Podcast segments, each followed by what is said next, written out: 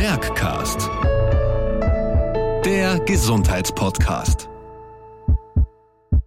Herzlich willkommen zu unserem Beitrag im Dezember. Hier sind wieder Herzkasperl und Zuckerpuppe mit dem Thema Schlafrhythmus.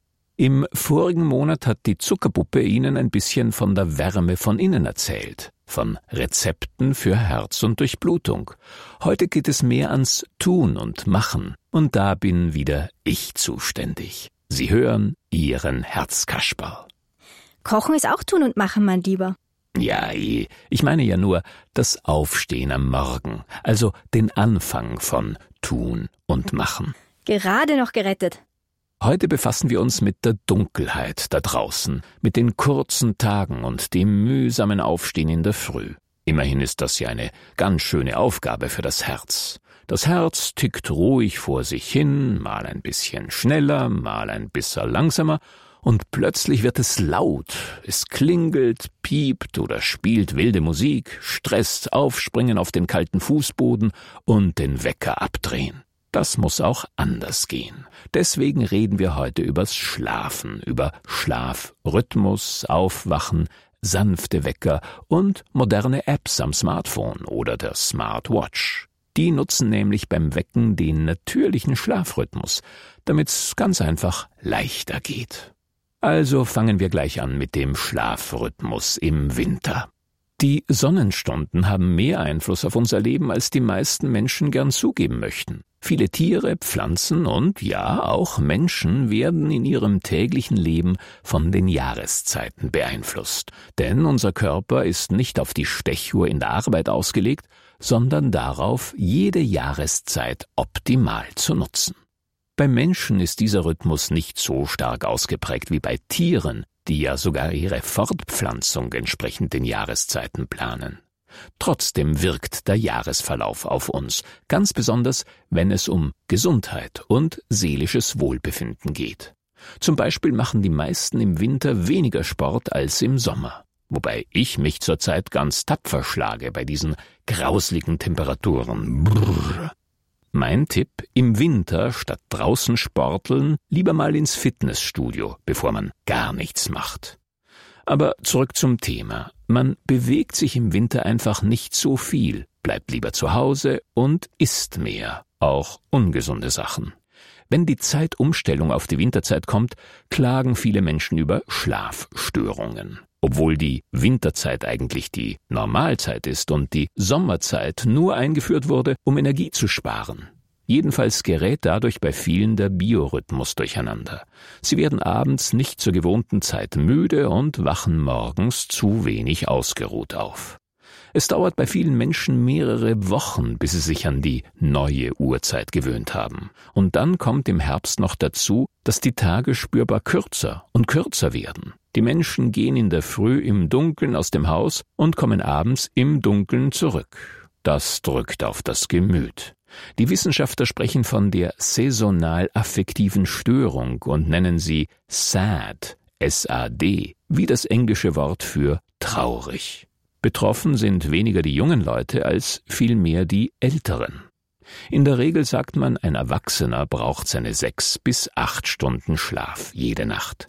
Wer regelmäßig schlecht oder zu wenig schläft, der kann gesundheitliche Probleme bekommen. Es gibt medizinische Studien, die zeigen, dass das Herzinfarktrisiko bei Menschen, die weniger als sechs Stunden pro Nacht schlafen, um knapp 50 Prozent höher ist. Eine Garantie gibt es natürlich nicht, denn wie viel Schlaf jeder Einzelne individuell benötigt, ist unterschiedlich und teils genetisch bedingt. Mein Arbeitskollege Franz zum Beispiel erzählt mir immer, dass er nur richtig ausgeschlafen ist, wenn er zwölf Stunden schläft. Wenn Sie mich fragen, kann man auch zu viel schlafen. Er wirkt immer recht träge, obwohl er viel schläft. Wie auch immer, was ein sinnvoller Schlafrhythmus ist, kann man also gar nicht so leicht beantworten. Nur wieder mit dem alten Spruch, es kommt darauf an. Sicher ist nur, wer sich nach der Nachtruhe fit und ausgeschlafen fühlt, hat genügend geschlafen und ist zum richtigen Zeitpunkt aufgewacht. Und was hat das mit dem Herz und dem Blutdruck zu tun? Ganz einfach. Schlafmangel und fehlende Ruhe für den Körper machen Stress. Die sorgen dafür, dass im vegetativen Nervensystem der Sympathikus aktiviert wird und Stresshormone freigesetzt werden. Der Sympathikus ist für sich genommen natürlich nicht schlecht, sondern sehr notwendig damit zu bestimmten Zeiten die Leistungsbereitschaft und die Leistungsfähigkeit des Körpers da sind. Aber Dazu muss der Sympathikus auch mit dem Parasympathikus zusammenarbeiten. Nur so kann auf eine Aktivphase mit hoher Energie immer auch wieder eine Entspannungsphase zur Erholung folgen. Bei Schlafmangel oder gestörtem Schlafrhythmus ist diese Zusammenarbeit zwischen Sympathikus und Parasympathikus gestört. Es kommt zum Dauerstress. Und Dauerstress, auch wenn wir ihn bewusst manchmal gar nicht bemerken, wirkt sich negativ auf das Herz aus. Die Herztätigkeit steigt an und der Blutdruck steigt, der auch noch durchgehend hoch bleibt. Häufig oder dauerhaft erhöhter Blutdruck belastet das Herz und ist ein wesentlicher Risikofaktor für viele Herzerkrankungen und auch für einen Schlaganfall. Wer wirklich arge Schwierigkeiten beim Schlafen hat, sollte auf jeden Fall zu einem Arzt oder einer Ärztin gehen. In manchen Fällen braucht man ärztliche Hilfe, und da sollte man auch auf keinen Fall versuchen, sich selbst zu therapieren, sondern auf eine gute Untersuchung warten. Bei Medikamenten sind schließlich die genaue Dosierung und die genauen Anweisungen zur Einnahme wichtig. Aber meistens müssen die Symptome gar nicht medizinisch behandelt werden. Eine gesunde Lebensweise ist eine gute Vorsorge. Am Abend lieber ein etwas leichteres Gericht wählen, auf Kaffee oder Alkohol vor dem Schlafen verzichten und beruhigende Kräutertees, zum Beispiel Baldrian, Melisse oder Johanniskraut, vor dem Schlafen trinken. Die Müdigkeit tagsüber wird man los, indem man an der frischen Luft Bewegung macht und so den Kreislauf in Schwung bringt. Zu einem erholsamen Schlaf kann man beitragen, indem man versucht, einen regelmäßigen Schlafrhythmus beizubehalten und jeden Tag zur selben Zeit schlafen geht, auch am Wochenende.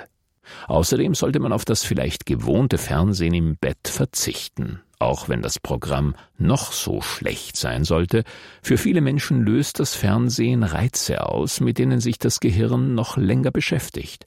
So ist dann ein entspanntes Einschlafen nicht zu denken. Stattdessen können Abendrituale beim Zubettgehen helfen. Meine Nachbarin, Frau Meyerhofer zum Beispiel, trinkt jeden Tag vor dem Schlafengehen eine Tasse Melissentee. Damit hat sie ihrem Körper beigebracht, nach dem Tee in den Schlafmodus zu gehen. Das dauert natürlich eine Zeit, bis das Ritual gelernt ist, funktioniert dann aber ganz gut, wie die Frau Meyerhofer immer wieder bestätigt. Ich bin schon kurz davor, ihr das nachzumachen, nur Melisse ist nicht so meins. Es gibt aber schon tolle Teemischungen, die die Bettruhe erleichtern sollen. Vielleicht ist da was für dich dabei. Aber noch viel wichtiger als das Einschlafen ist das Aufwachen. Stimmt, da hilft uns die moderne Technik mit Geräten, von denen die Menschheit vor 20 Jahren nur träumen konnte. Zum Beispiel Schlafrhythmuswecker oder, wie sie vielleicht sogar noch häufiger genannt werden, Schlafphasenwecker. Schlüssel dazu sind die verschiedenen Schlafphasen, die wir alle in der Nacht durchlaufen. Es gibt die Leichtschlafphasen, die Tiefschlafphasen, in denen wir so richtig entspannen und sehr schwer zu wecken sind, und die REM-Phasen, also die Traumphasen, in denen das Gehirn die Reize des Tages verarbeitet und sich bereit macht für den nächsten Tag. Zwischen diesen Phasen und ganz besonders direkt vor und nach einer Traumphase schlafen wir besonders leicht. Da bewegen wir uns, wickeln uns in die Decke, drehen uns um oder dergleichen mehr.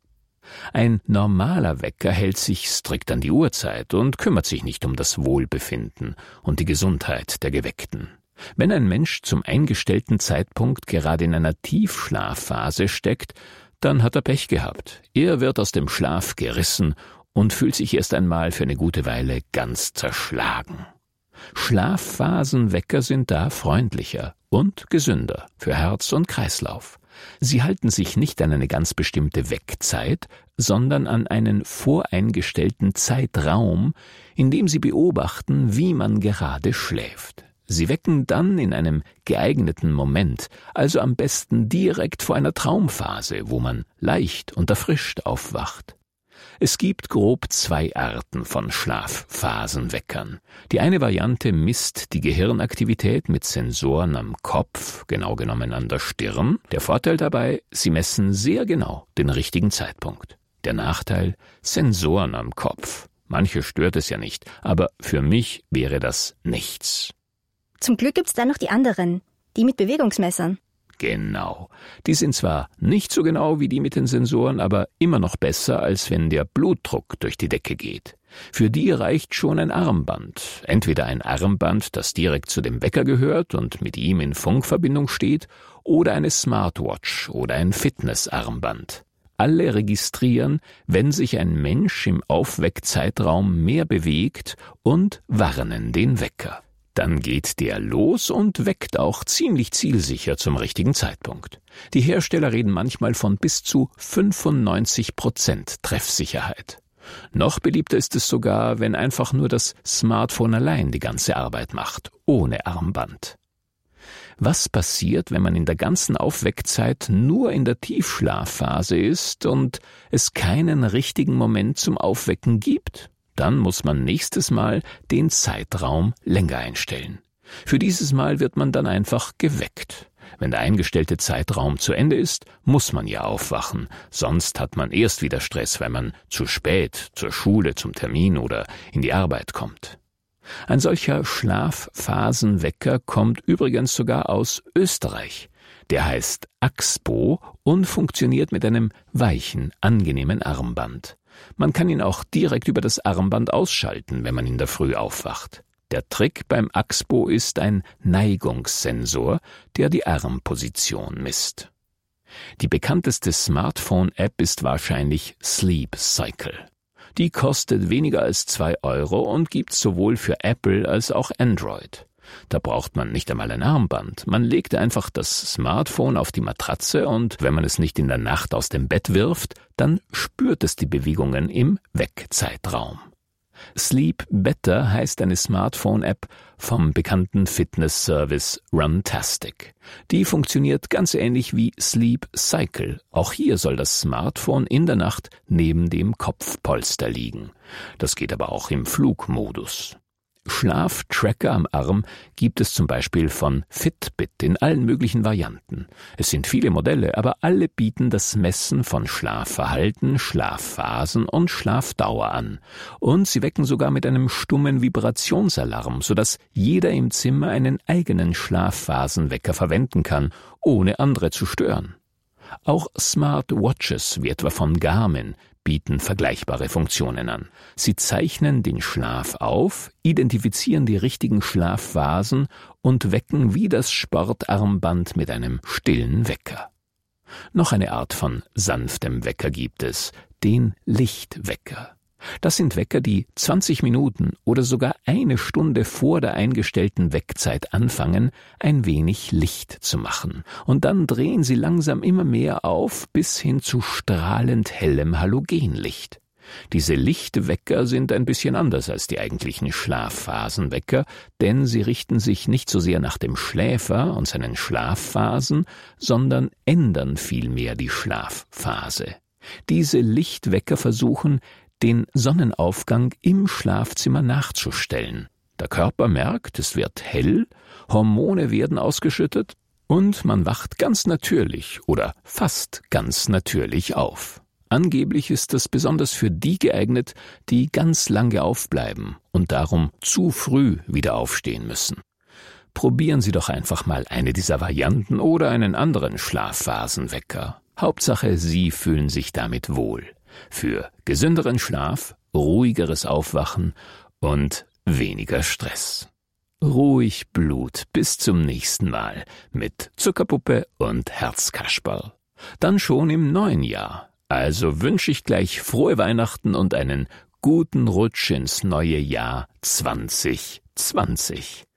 Bleiben Sie entspannt. Ihr Herzkasperl.